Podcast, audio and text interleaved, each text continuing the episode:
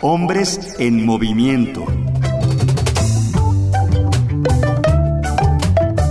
Cómplices del 21.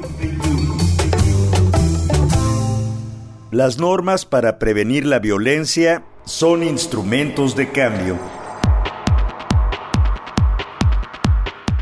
Sin embargo, para que ese cambio ocurra, es necesaria la voluntad de las autoridades para implementar lo estipulado en las normas y también que la comunidad abrace una cultura de la no violencia.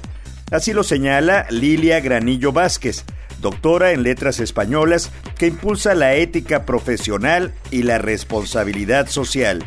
Ella también es estudiosa de las normas de calidad oficiales, nacionales e internacionales sobre la igualdad de género en las instituciones de educación superior. Estas normas que son eh, de aplicación voluntaria, con el tiempo eh, nos van a dar credibilidad y nos van a permitir entrar en el juego nacional e internacional de eh, los sistemas de gestión. Tenemos todas las normas. Ya lo decía la maestra, tenemos un montón de leyes. Yo me puse a leer lo de Belendo para, dijo, esto está maravilloso. Aquí dicen, hay que prevenir la Ley General de Acceso de las Mujeres a una vida libre. Todo eso. Y, y la ejecución y la puesta en práctica y la vida y la producción. ¿Qué pasa? ¿Qué sucede? Entonces, estos instrumentos tienen que convertirse en procesos, que son movimientos hacia el cambio. Las normas pueden ofrecer tranquilidad y certeza a las instituciones ante un problema que, en opinión de la doctora Granillo, no es del todo prevenible, la violencia. Ella señala que siempre existen riesgos que no son 100% prevenibles, pero pueden ser controlados y mitigados si se implementan las normas. ¿Cómo mitigamos el riesgo? Y según la norma, que como les digo, me tranquiliza mucho leer las normas. Yo digo, ah, pues aquí está muy claro lo que tengo que hacer o lo que hay que, cómo hay que pensarlo, cómo hay que razón. El riesgo. El riesgo, según él lo define, es el efecto de la incertidumbre sobre los objetivos, ¿sí? Yo no tengo la certidumbre de poder caminar a las 3 de la mañana, ¿verdad? Por la avenida Reforma y que no me pase nada. Tengo la certidumbre de hacerlo en La Habana, por ejemplo, ¿sí? Que ahí no me va a pasar nada. Tengo la certidumbre de caminar a las 11 de la, de la noche por las calles de Madrid y no me va a pasar nada. ¿Se fijan? Entonces, es eh, bueno, el efecto pues de la incertidumbre es una desviación de lo esperado, sea positivo o sea negativo. Entonces, vamos a ver que el riesgo lo podemos expresar en la combinación entre las consecuencias de un evento y la correspondiente probabilidad de que ocurra, ¿sí? O sea, la, la mm, ocurrencia y la probabilidad. La gestión del riesgo son, se está constituida por actividades coordinadas para dirigir y controlar una organización con respecto a los riesgos. ¿sí? ¿Cuántas cosas se tienen que controlar y dirigir en una universidad? Un montón. Pero si queremos controlar el riesgo necesitamos personal especializado, si queremos prevenirlo. ¿sí?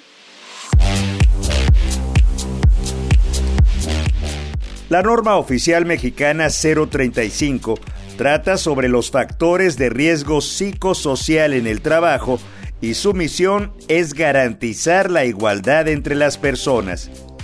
José Jesús Soriano, doctor en Derecho y comentarista de la conferencia de la doctora Granillo, señala que es necesario desmontar mitos que obstaculicen la prevención de la violencia y la aplicación de las normas en las universidades. Ella dice, prevenir la violencia tiene que ver con prohibirla, pero también con verla venir, por supuesto. Y además señala otros conceptos importantes, como la confusión que se ha tenido de identificar la presunción de inocencia como impedimento para la investigación, lo cual es una aberración en, estos tiempos. Eh, Sigue habiendo muchos mitos, compañeras y compañeros, que habría que ir desterrando, porque si no, dentro de 10 años o 20 vamos a estar diciendo lo mismo.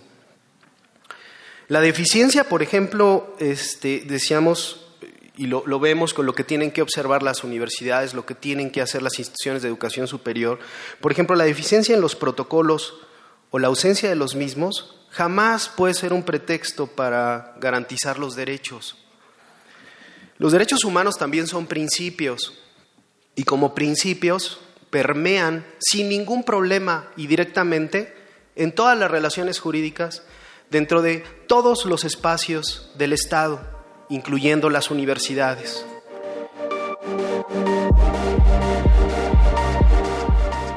Los derechos humanos deben ser la base de normas, protocolos y leyes que tengan como objetivo la prevención y atención de la violencia en las universidades.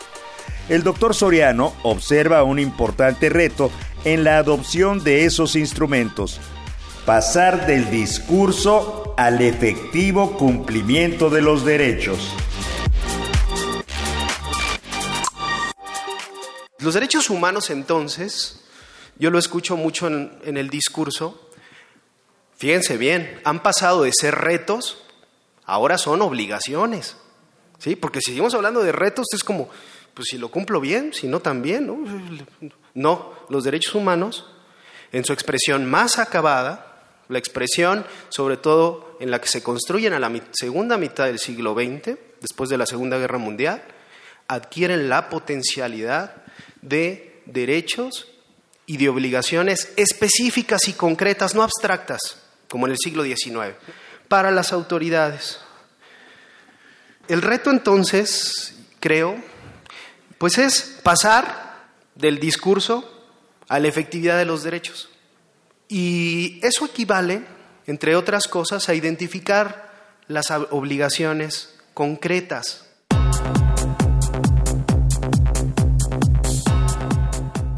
La información invita a la acción, porque al conocer la manera en que podemos actuar ante determinados hechos de violencia, tomaremos mejores decisiones para prevenirlos o darles solución. Por ello, la doctora Lilia Granillo nos invita a informarnos, informarnos, bajar de internet las normas, estudiarlas y participar en su implementación. Porque si deseamos desarrollarnos en espacios más pacíficos y equitativos, las normas de calidad pueden ayudar. También es necesario que en instituciones de educación, en empresas y otras organizaciones, las autoridades dejen de lado la cultura de la simulación y tengan voluntad y compromiso para implementar normas y protocolos de manera correcta, ya que como señala la doctora Granillo, un ambiente laboral sano tiene beneficios económicos para las instituciones y también repercute positivamente en la calidad de vida de las personas. www.cómplices.org.mx.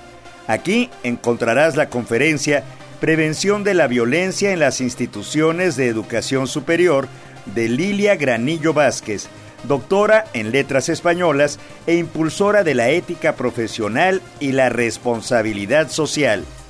Esta conferencia se presentó en la Universidad de Guanajuato el 13 de marzo de 2019. ¿Tienes comentarios? Escríbenos.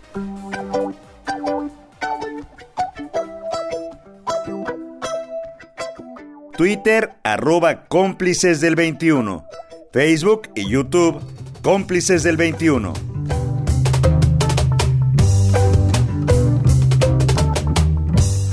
Realización Hugo Enrique Sánchez.